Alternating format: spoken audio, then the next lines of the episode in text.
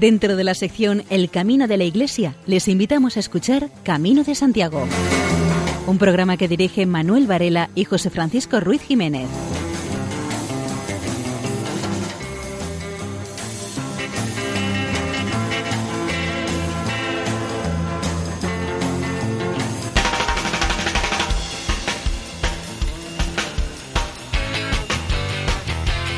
Queridos oyentes, les damos la bienvenida a un nuevo programa de Camino de Santiago en la sintonía de Radio María. Y una vez más les invitamos a que nos acompañen en nuestra peregrinación nocturna a través de las ondas. No vamos a pedirles que desafíen las inclemencias climatológicas porque nuestra peregrinación es virtual y no tendría mucho mérito, pero sí que mm, permanezcan durante los próximos 55 minutos pegados a sus receptores porque hoy vamos a ofrecerles eh, variedad de contenidos, testimonios, sin olvidarnos de nuestras secciones habituales.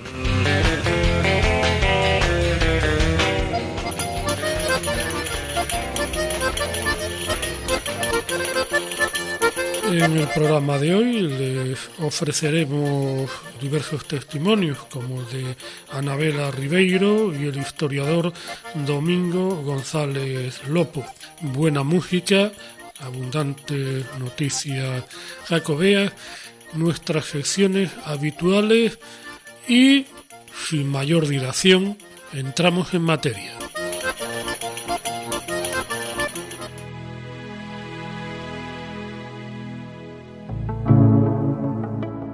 En el camino, Madre Santa María, ¿en dónde canta el ave de la esperanza mía?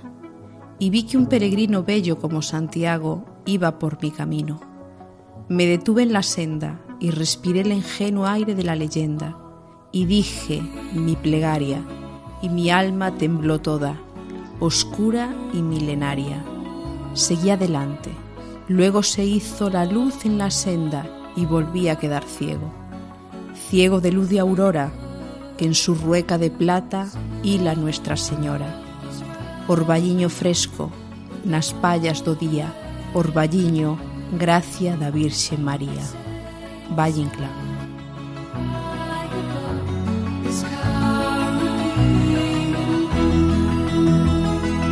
Por el camino encontré amabilidad, ayuda y amor a todos los niveles. Aquí encontré otra vez el entusiasmo y la alegría de la vida. El camino es mágico. El camino es amabilidad. El camino es ayudar a los demás, esos que lo necesitan. Es hacer una buena acción o una obra de misericordia. El sentirse útil de saber que estás conectado con todas esas personas que como tú están haciendo el camino. Es una prueba de entusiasmo, el saber que es una constante prueba de amor hacia los demás. El mostrar tu alegría en cada paso que das. El demostrar que no te importa la fatiga, que no te importan las penalidades, que pasas cada día siempre tienes que demostrar con tu sonrisa que el camino te ha enseñado a sacrificarte por los demás, para que todos puedan conseguir llegar a la meta deseada. El camino nos pone a cada uno en su sitio, nos muestra tal como somos. Ahí no podemos escondernos, puesto que con el paso de los días no podemos esconder nuestras vacilaciones. También nos muestra nuestro lado más hermoso, el mostrar que somos capaces de ayudar a todo y a todos, el no poner trabas a nadie, el saber que somos todos iguales. Aquí no vale hacer trampas, no vas a engañar a nadie, solo te vas a engañar a ti mismo. La magia del camino ha dejado la huella en ti, te ha contagiado en todo y por todo. Has conocido a gente que te ha hecho reflexionar de cómo es y ha sido tu vida hasta ahora.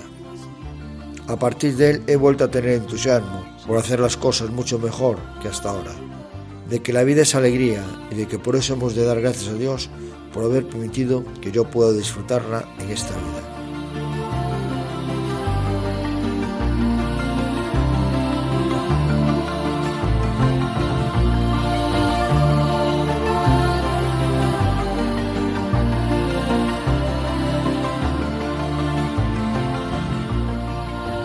Anabela Ribeiro nos cuenta su experiencia en la oficina de peregrinos de Santiago. No tenemos mucho tiempo para hablar con ellos, pero el final es la meta.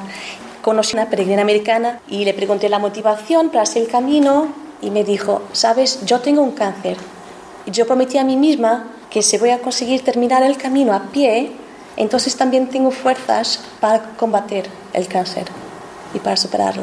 Y fue, llorábamos las dos, bueno, fue muy bonito. Este año he tenido un peregrino y le pregunté la motivación religiosa, personal, de deporte, y él miró el techo un montón de tiempo y me dijo, sabes, yo caminé cinco días y si me habías hecho esta pregunta te iba a decir que era por deporte. Pero ayer, cuando estaba subiendo una escalera o subiendo algo, arriba yo miré y es como yo vi toda mi vida adelante de mis ojos que me llevó a este momento. Yo tuve una experiencia tan profunda, tan profunda. Mira, puedes poner ahí en el papel, es religioso mi motivo. Así hay, hay muchos milagros en el camino. Es muy bonito. La mayoría de los peregrinos son personas que desean cambiarse de vida, que están en transformación y es un privilegio para mí ser un testigo de un ser humano en transformación. Muchos peregrinos han perdido a alguien importante en su vida o están cambiando su empleo, quieren cambiar para algo nuevo, quieren cambiarse a sí mismos. Así no, es importante la motivación inicial por la cual ha empezado el camino, si es por sugerencia de un amigo, de deporte, búsqueda interior o religioso. Yo creo que aún no sepan el nombre de aquello que les motiva a caminar, es su alma que les llama hacia esta peregrinación a Santiago para un encuentro con su alma. Muchos pueden no reconocer esto, pueden ser personas más racionales y decir, no, solo quiero estar solo, pensar en mi vida, caminar, nada más. Pero yo creo que es una llamada del Padre, de nuestro Padre Creador, para sus hijos, los peregrinos, que pueden venir aquí a sanarse y a conocerse.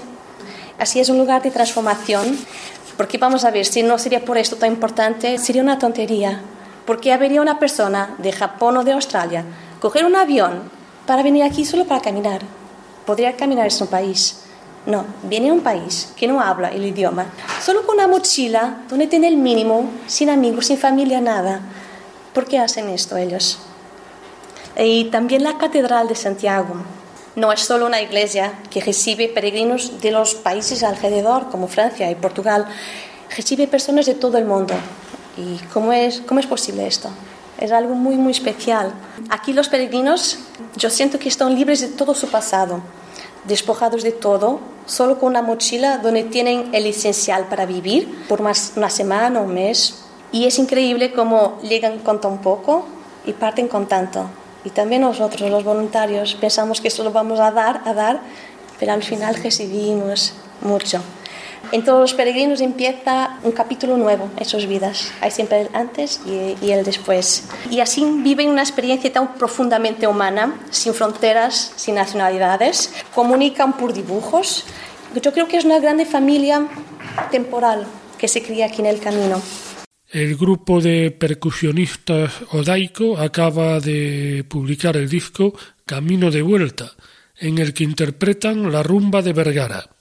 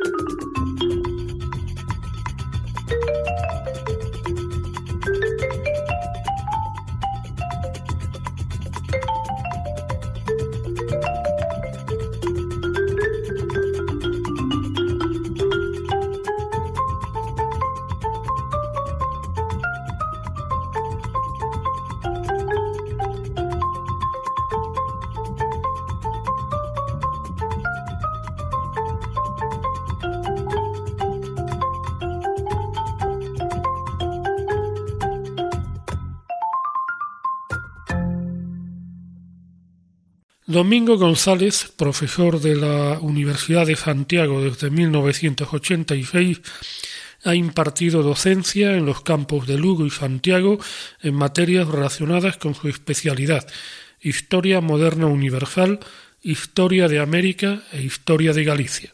Domingo González niega la supuesta decadencia de la peregrinación en la época moderna. La verdad es que la peregrinación a Santiago en época moderna es un fenómeno que está muy poco estudiado. De hecho, Iljamie, que es un investigador alemán, ya en los años 70, eh, en 1978, decía que se notaba una falta de estudios en este periodo y, de hecho, pues hace pocos años, ya pasada la frontera del 2000, es decir, 30 años después, seguía insistiendo lo mismo y es verdad. Es eh, por eso una época sobre la que existen toda una serie de prejuicios, toda una serie de ideas preconcebidas que mantienen en pie la vieja idea de que la reforma protestante y otra serie de fenómenos de carácter político, de carácter espiritual, acaban por destruir lo que había sido una etapa brillante en época medieval, pero que en realidad, como digo, los datos y los relatos de los contemporáneos nos hablan de un camino que sigue teniendo momentos de bonanza, que sigue teniendo momentos de esplendor y que sigue trayendo a Santiago pues un número de, de jacobitas importante. Domingo González Lopo habla de la devoción a Santiago Apóstol en las tierras americanas. En América el, culto a Santiago es importante, está ligado a los inicios de la presencia española en el Nuevo Mundo y es el resultado precisamente de trasladar al mundo americano la solicitud del valimiento que se había previamente solicitado al apóstol en la península durante la guerra con los musulmanes. Allí hay eh, unas guerras de, de ocupación o de conquista contra civilizaciones elevadas, como es el caso de la alta cultura incaica, como es el caso de la alta cultura azteca, como es el caso de la alta cultura maya, y lógicamente los conquistadores pidieron ayuda a Santiago. Y eh, se repite en América el fenómeno que se había repetido en Europa, es decir, nos encontramos con los relatos de apariciones de Santiago, eh, de ese Santiago defensor, de ese Santiago caballero, que va a dar lugar a eso que se llamará en América el Santiago Mata Indios, eh, paralelo al Santiago Matamoros. Lo interesante del culto a Santiago en América es que, al ser precisamente una figura guerrera, va a ser también asumida desde muy pronto y se va a integrar en lo que es el imaginario eh, indígena, el imaginario devoto indígena, eh, que lo van a aceptar. Y, de hecho, nos encontramos ya en el propio siglo XVI a comunidades indígenas que acuden a Santiago para pedir su ayuda en la lucha contra otros, eh, contra otros indígenas. Y, de hecho, hay toda una serie de manifestaciones folclóricas, las danzas de Santiago, que se bailan precisamente el día de la fiesta de Santiago Apóstol en muchos de los pueblos, eh, por ejemplo, del mundo, del mundo mexicano, y que conmemoran esta llegada de los españoles y la, la participación de Santiago en este tipo de conflictos. Lo que Santiago no va a tener en América, obviamente, es un paralelismo al fenómeno peregrino que existe en Europa. No va a haber ningún tipo de santuario que tenga esa capacidad de atracción ni tampoco, por razones obvias, la peregrinación entre América y Santiago va a ser un fenómeno importante. Hay, y así están recogidos en el Hospital Real la mención de personas que llegan del mundo americano, pero bueno, obviamente son casos muy excepcionales y casi anecdóticos. El historiador Domingo González comenta las posibilidades del Camino de Santiago en el futuro. Este momento de esplendor que estamos viviendo ahora no deja de ser un fenómeno más de eh, crecimiento en el fenómeno peregrino, bueno, en el fenómeno, en el fenómeno del camino, pero bueno, que en realidad son fenómenos que nunca se puede predecir ni cuándo se van a dar exactamente ni cuándo van a desaparecer. No cabe duda de que es un fenómeno que tiene características muy diferentes a los que fue el momento de la peregrinación en época moderna, en el siglo XVII, en el siglo XVIII, que obedece pues, a otra serie de, fenómenos que son propios de nuestro tiempo, en el que hay obviamente un impronte espiritual sin ningún tipo de dudas y no hay más que estar en Santiago y, ver cómo en la oficina del peregrino, cómo tiene eh, las declaraciones que se hacen allí, pero bueno, que evidentemente también tiene relación con fenómenos como el turismo, el turismo cultural, que es otro de los aspectos que ha ido desarrollándose de manera muy importante en nuestros tiempos actuales. Están escuchando Camino de Santiago en Radio María. Tony Bennett es un cantante estadounidense de orígenes italianos, uno de los últimos grandes crooners de mediados del siglo XX aún en activo con 90 años de edad. De hecho, hace unas semanas salió un álbum titulado eh, Tony Bennett Celebrates 90, a partir de un concierto en el Radio City Music Hall. music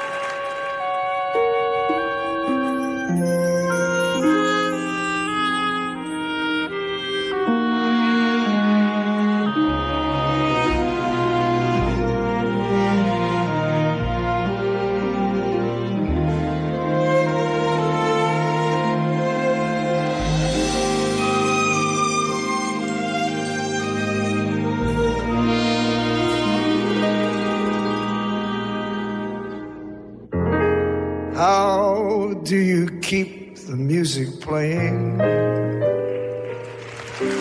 Thank you. How do you make it last? How do you keep a song from fading too fast?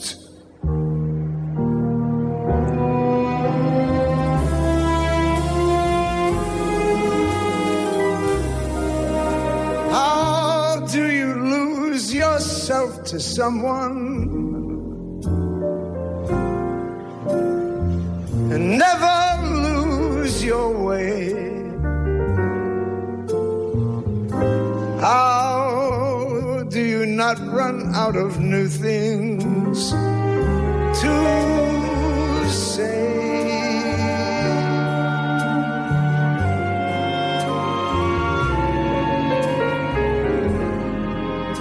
Since we know we're always changing,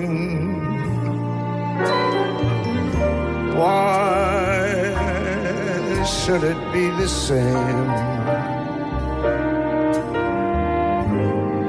And tell me how, year after year, you're sure your heart will fall apart each time her name.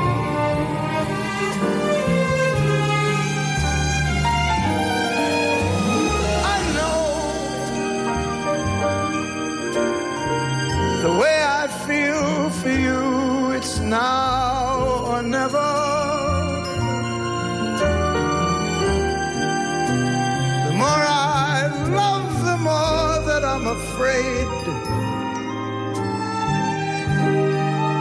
in your eyes, I may not see forever. Forever.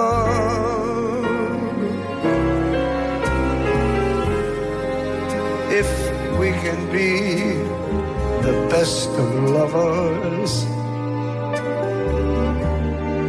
yet be the best of friends.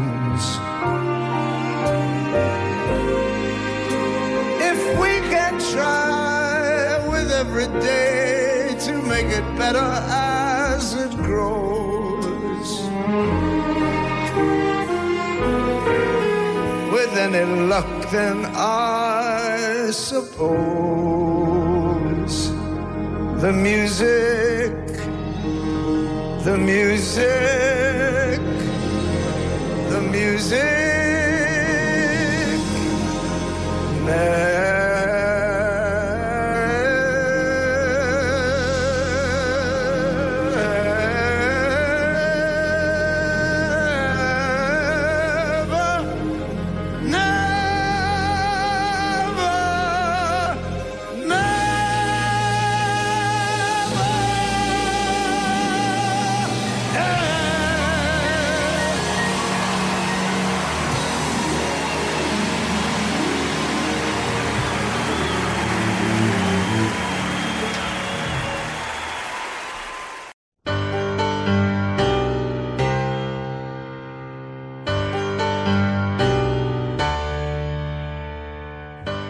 José López nos hablará acerca de una virtud como es la humildad en su sección Valores en el Camino.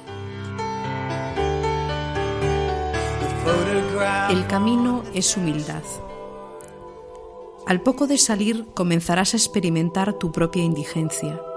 Lo poco que uno es cuando tiene que avanzar con la intranquilidad que produce el no saber qué pasará, ni siquiera dónde reposará tu cuerpo tras esa jornada. El camino te irá curtiendo. Primero tu cuerpo cansado elevará su grito, luego será tu propia psicología la que comience a quejarse. ¿Qué pinto aquí con lo bien que estaría en mi casa? Pero no dudes en ver en eso una gran oportunidad de crecimiento, porque poco a poco irás quedando a solas contigo mismo. Tú eres el primero y el gran desafío de tu camino. A todo trance la humildad irá surgiendo cuando comprobemos que solo somos una gota de vida que atraviesa montañas, bajo el ruidoso sol o la intensa lluvia. La humildad es una pedagogía que nos pacifica y nos va dando la medida de nosotros mismos.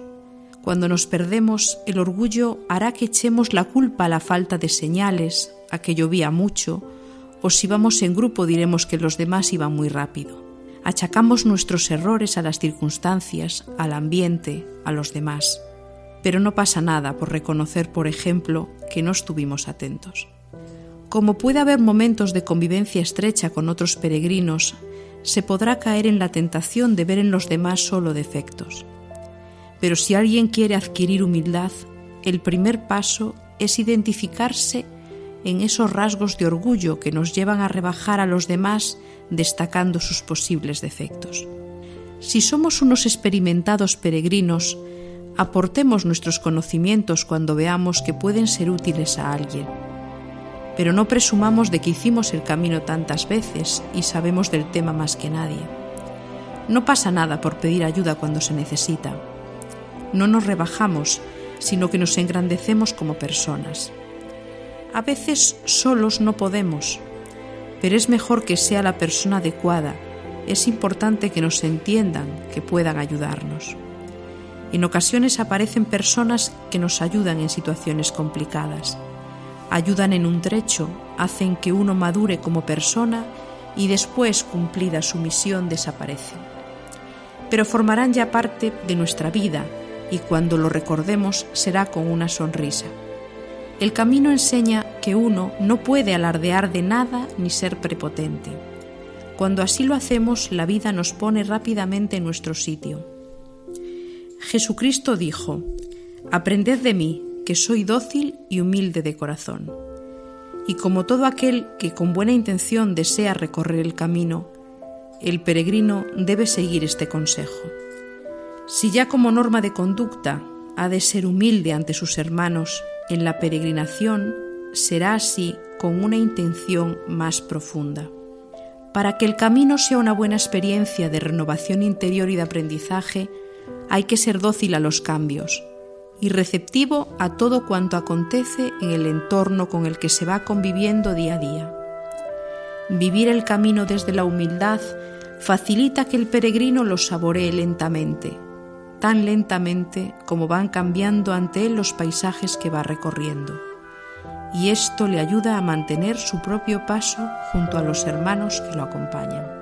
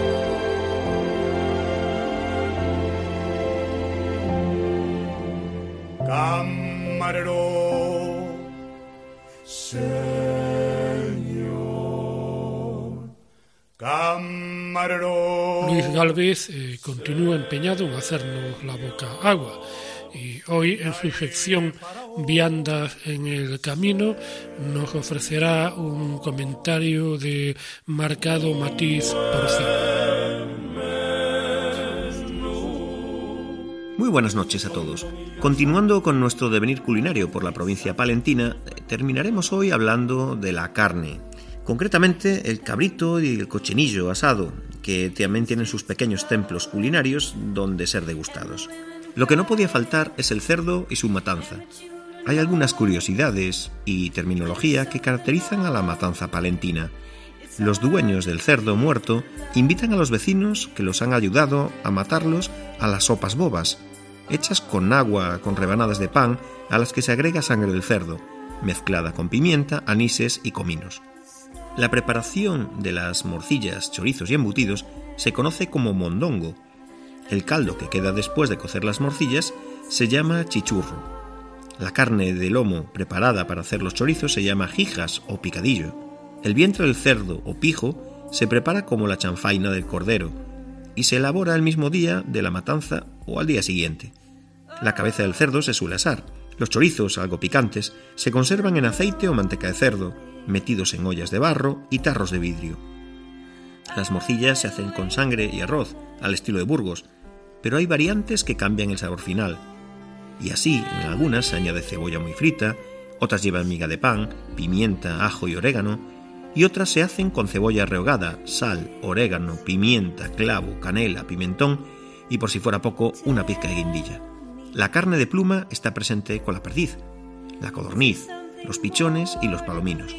Estas aves se preparan estofadas, guisadas o escabechadas. Curiosamente, la butarda era habitual y se preparaban chorizos con su carne, las aves acuáticas han desaparecido, pero en su día abundaron en la laguna de la Nava. La caza de pelo tiene sus máximos exponentes en la liebre y el conejo. La liebre se prepara con alubias, setas, chocolate o estafada con setas. El conejo en salsa cazadora, con alubias blancas y patatas. La caza mayor de pelo, como el corzo y el jabalí, se caza en el norte de la provincia y antes se guisaba con guisos tradicionales.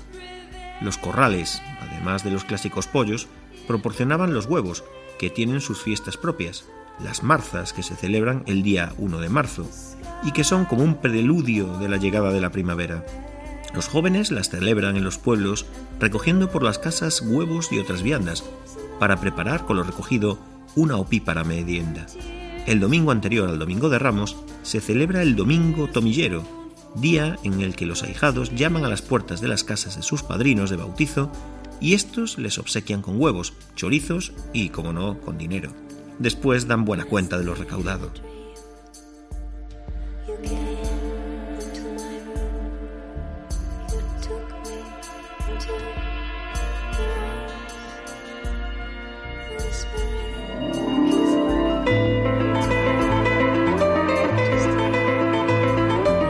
José López, en su sección eh, Páginas en el Camino, hace referencia a una obra de Jesús Torbado.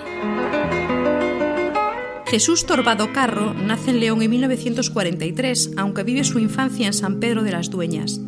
Dicen los biógrafos que en la calle de su residencia leonesa estaban alojados algunos zapateros que cosían las sandalias estropeadas de los peregrinos.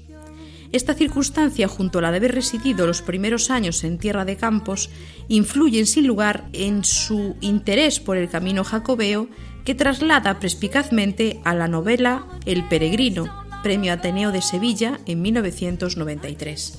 Descubre pronto su vocación literaria como narrador, lo que le aleja de estudios y carreras universitarias que inició y abandonó.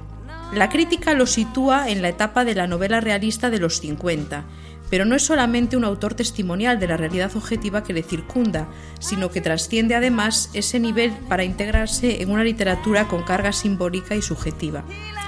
Eso sí, nunca pierde el sentido crítico de una realidad política y social a la que fustiga constantemente.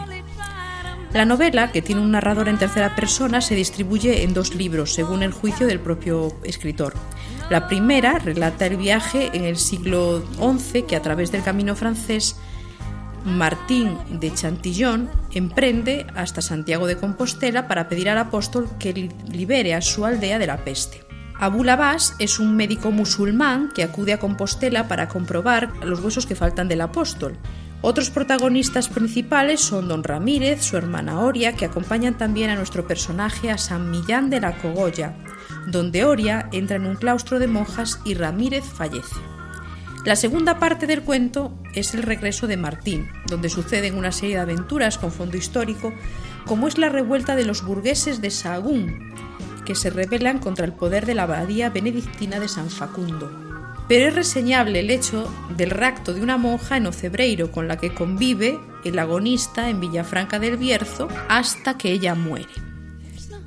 El carácter histórico de la novela lo aportan la presencia de personajes y monarcas de indudable protagonismo en el camino jacobeo.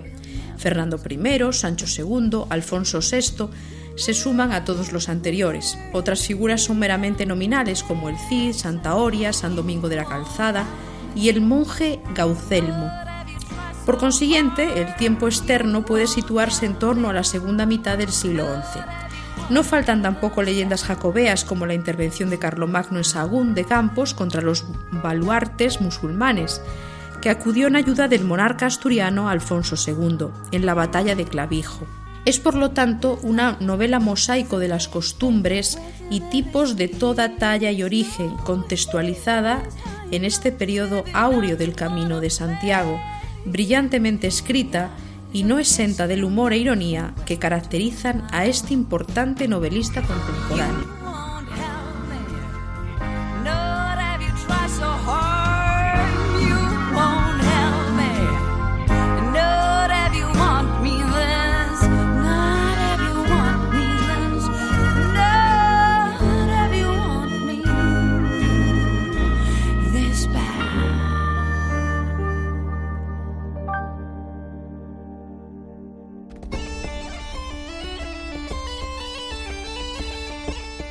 Manuel Ventojinos, en su sección Peregrino de Actualidad, nos invita a peregrinar por los incomparables parajes que podemos encontrar entre Ocebreiro y Triacastela, en la provincia de Lugo.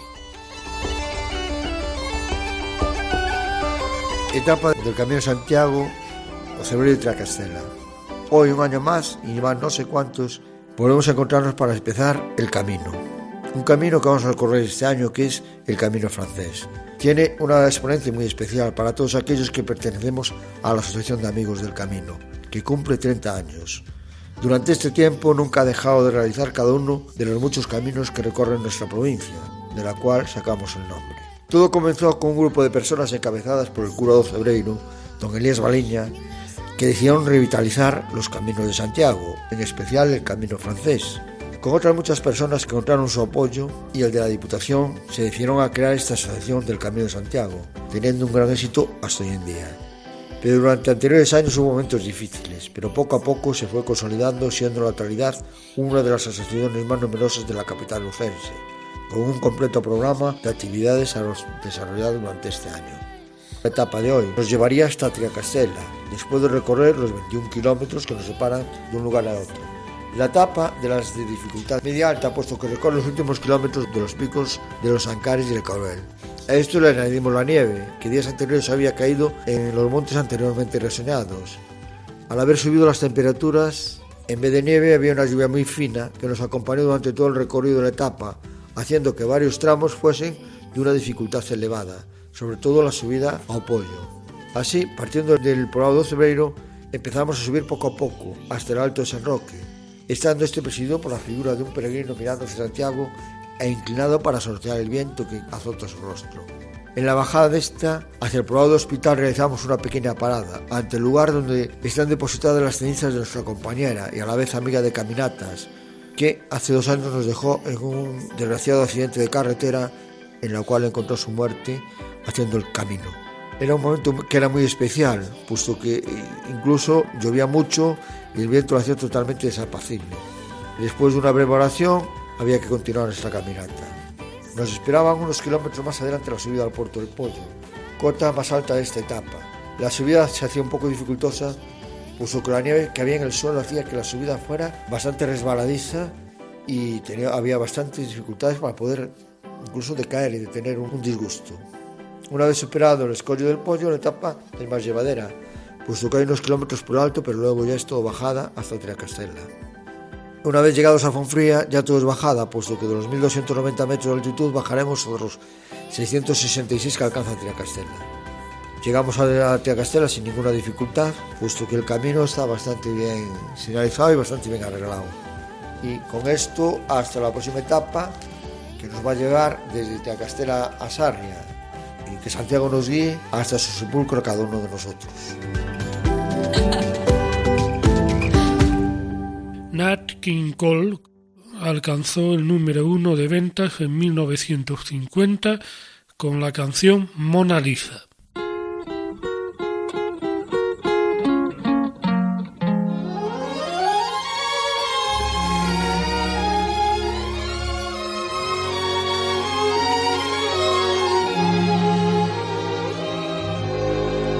Mona Lisa, Mona Lisa, men have named you.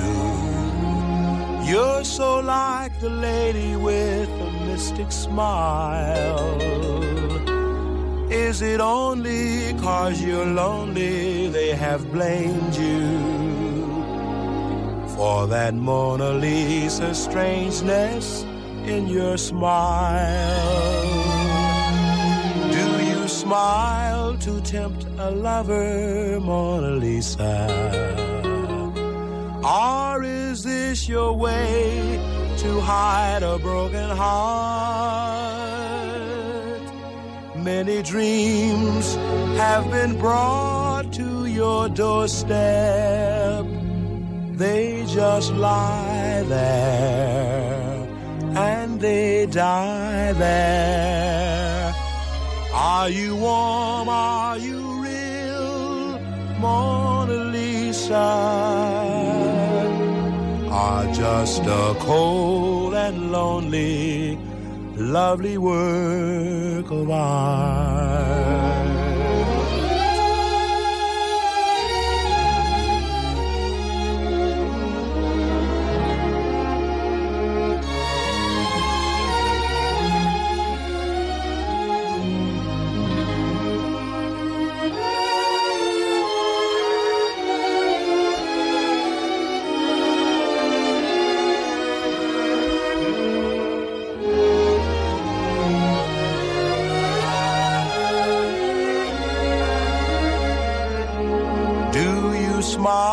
To tempt a lover, Mona Lisa?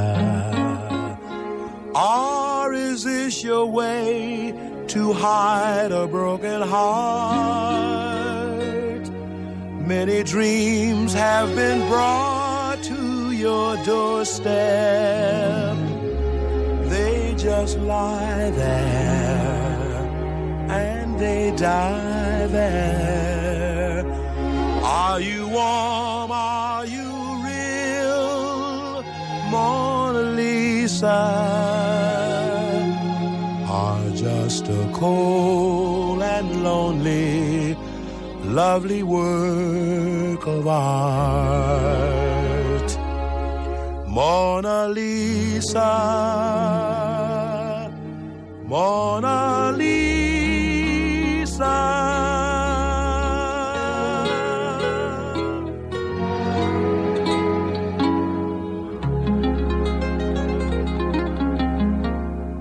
Están ustedes en la sintonía de Radio María.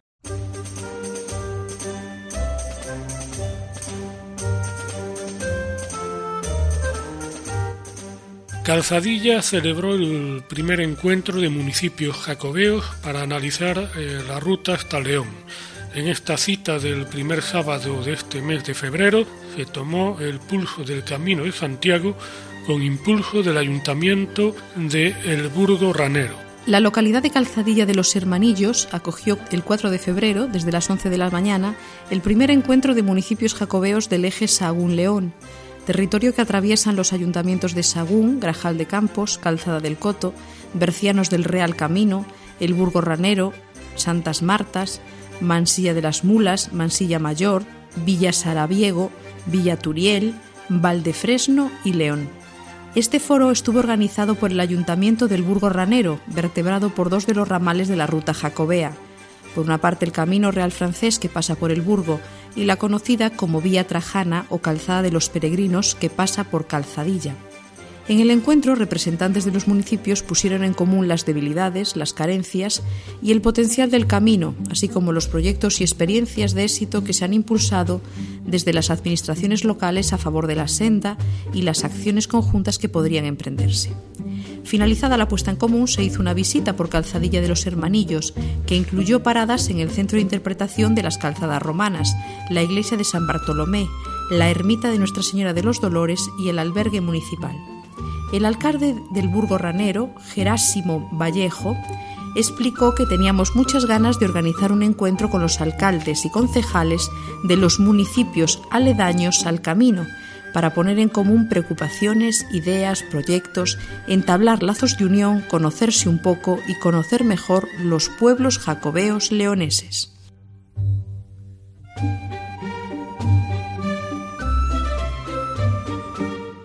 Santurci se convierte en puerto del Camino de Santiago en el que los peregrinos podrán sellar su credencial.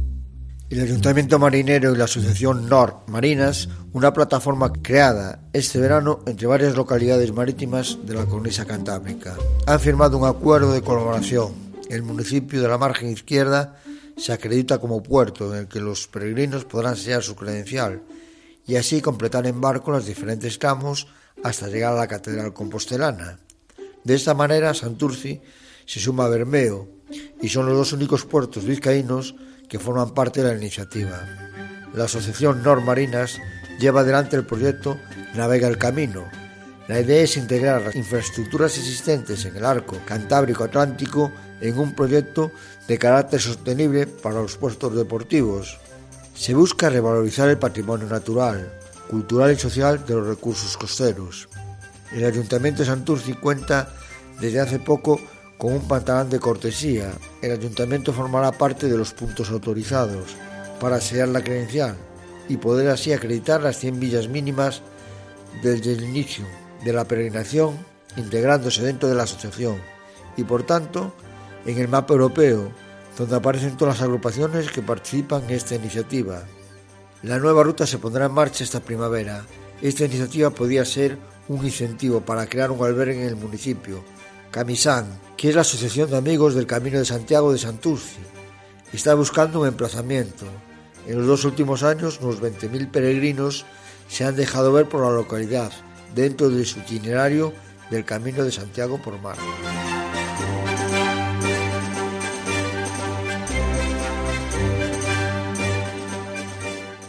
El camino por la costa, una nueva variante en la ruta jacobea para llegar a Santiago de Compostela. En mayo de 2016 fue reconocida la variante costera del camino portugués, que era muy utilizada por quienes le escalaban en Portugal desde puertos de ultramar. Se diferencia del tradicional en los 80 kilómetros que desde La Guardia hasta Redondela discurren más cercanos al Atlántico, una maravilla natural de paisajes, conjuntos históricos y enclaves privilegiados que quedarán en la retina del peregrino. El pasado mes se presentaba una guía para realizar esta ruta alternativa del camino portugués que nace en Oporto y que se dirigía a su entrada en Pontevedra. Este cuaderno explica los 80 kilómetros de dificultad moderada que separan la Guardia de Redondela, donde vuelve a confluir con la ruta portuguesa. Esta guía del camino por la costa tiene además una parte interactiva que incluye entrevistas a agentes realizadas en los lugares del paso que pueden verse en YouTube. Dispone también de gran cantidad de material de realidad aumentada con la que se ven detalles muy curiosos de cada lugar en la palma de la mano a través de sus aplicaciones.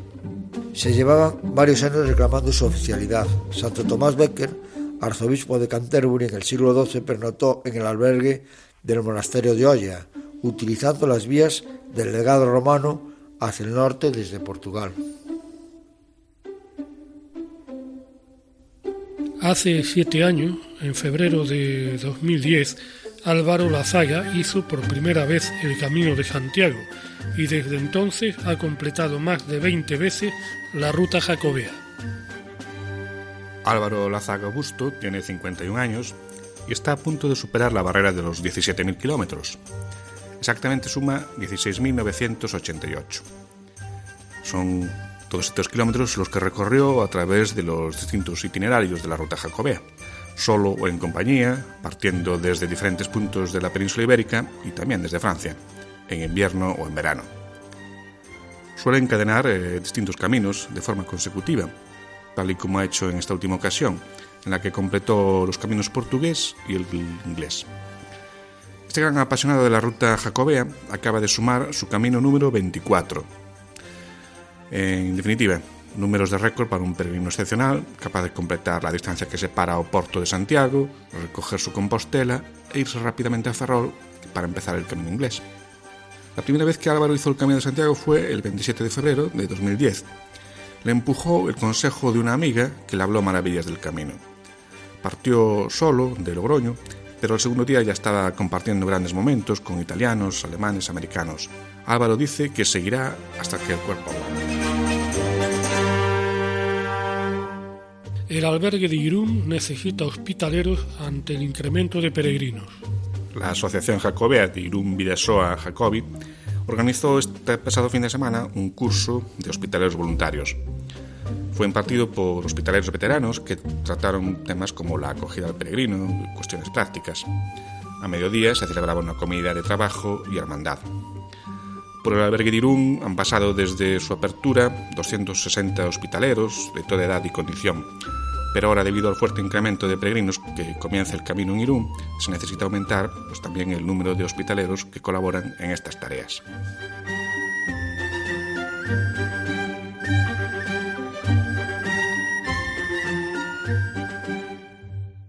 En Hospital de Órbigo se rehabilitó una antigua casa de labranza como albergue.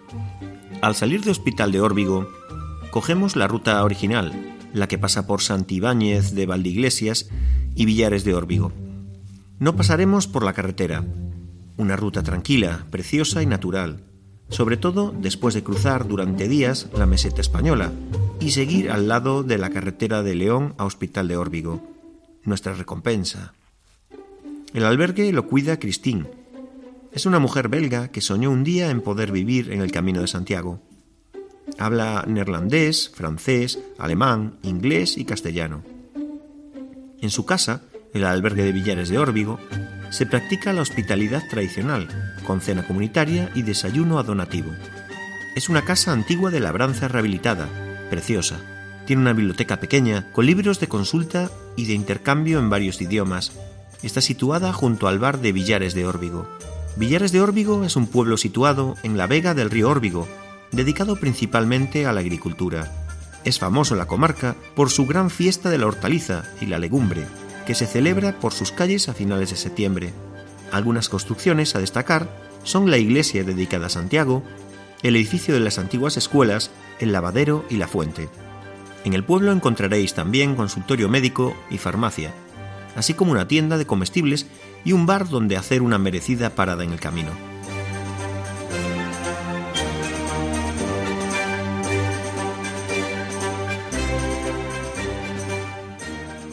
Diario de León informa de que una fundación holandesa monitorizará a un grupo de peregrinos con diabetes para controlar la evolución. La fundación holandesa Bas van de Goor pondrá en marcha en varios tramos del Camino de Santiago, a su paso por el Bierzo, una experiencia analítica y de investigación encaminada a conocer la influencia de caminar en las personas con diabetes. La diabetes es una afección crónica que se desencadena cuando el organismo pierde su capacidad de producir suficiente insulina o de utilizarla con eficacia. Y de lo que se trata en este proyecto es de monitorizar a los participantes con diabetes, conociendo en tiempo real todos los marcadores sanitarios, para sacar conclusiones sobre el ejercicio físico y el entorno del Camino de Santiago. La experiencia se realizará con la Asociación de Diabéticos del Bierzo, ADEBI, que también participarán en esta marcha. El 11 de junio inician el camino una veintena de integrantes de la citada Fundación Holandesa, junto con los bercianos. El día 13 llegan a Ponferrada, al castillo. La misión tiene contenidos de tipo sanitario, social y también formativo. La Fundación Holandesa fue creada por un antiguo deportista campeón olímpico de voleibol con la selección de ese país, al que le diagnosticaron esta enfermedad. El coste del proyecto asciende a 11.770 euros. Los holandeses ponen 9.000 y el Ayuntamiento de Ponferrada 1.000 euros. Los resultados de la investigación serán monitorizados desde Holanda y las conclusiones de deporte y diabetes se difundirán a nivel internacional. Portugal refuerza el Camino de Santiago Luso con más promoción y señalización. Instituciones de Portugal intensificarán durante el año 2017 la promoción del Camino de Santiago en este país, que conecta Lisboa y Santiago de Compostela, con una mayor difusión y mejoras en la señalización. Este trayecto tiene 600 kilómetros que se pueden recorrer en unos 25 días pasa por Tomar, Coimbra y Oporto, y se han sumado muchas ramificaciones que se unen al camino desde zonas situadas en el interior de Portugal. Son algunas comarcas del centro de Portugal que quieren unirse a este camino mediante la señalización de diferentes ramales. Si en el centro del país hay alrededor de 150 kilómetros señalizados, se ha anunciado que los ayuntamientos de Vilanova de Barquiña, Tomar y Ferreira de Cécere señalizarán otros 50 kilómetros. La idea es facilitar el camino a los peregrinos mediante una señalización uniforme. Otras comarcas del interior portugués, algunas próximas a Salamanca o Cáceres, como son Coviña o Guarda, también han anunciado que este año ejecutarán varias acciones en zonas del Camino de Santiago. La ruta por Guarda discurre por 10 localidades, desde Gonsaldo hasta Aldeia Vistosa, lugar en el que entronca con el municipio de Celorico, de Valeira, para proseguir hasta la costa lusa donde está señalizado el camino de Santiago portugués hasta la frontera con Galicia. Además, en el Museo de la Guarda se habilitará una oficina del peregrino donde los caminantes podrán certificar su trayecto. Según los datos de la Oficina del Peregrino de la Catedral de Santiago de Compostela, de los 278.000 peregrinos que fueron recibidos el año pasado, casi la quinta parte llegó a través del Camino de Santiago portugués. En Portugal, según publicaciones recogidas en el Instituto de Ciencias Sociales de la Universidad de Lisboa, hay 184 parroquias repartidas de norte a sur dedicadas al apóstol Santiago, además de iglesias, albergues u hospitales, ya que el culto a este apóstol se popularizó a partir del siglo XIII.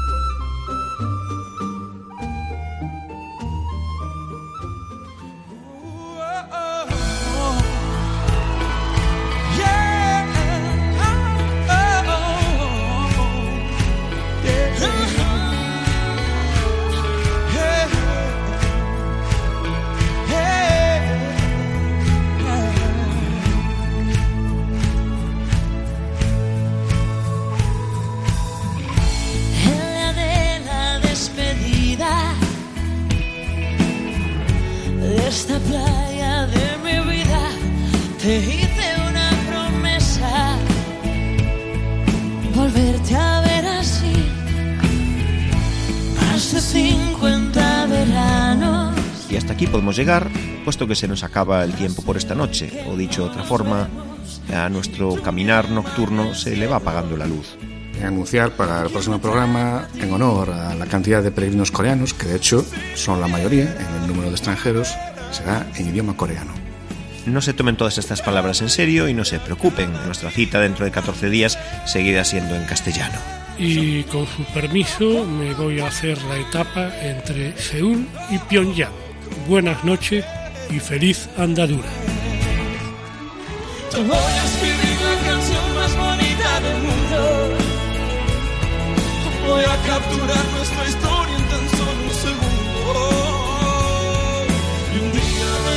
este loco de poco se olvida. Por mucho que pasen los años, no largan su vida. Y te voy a escribir la canción más bonita del mundo. Han escuchado en Radio María Camino de Santiago, dirigido por Manuel Varela y José Francisco Ruiz Jiménez.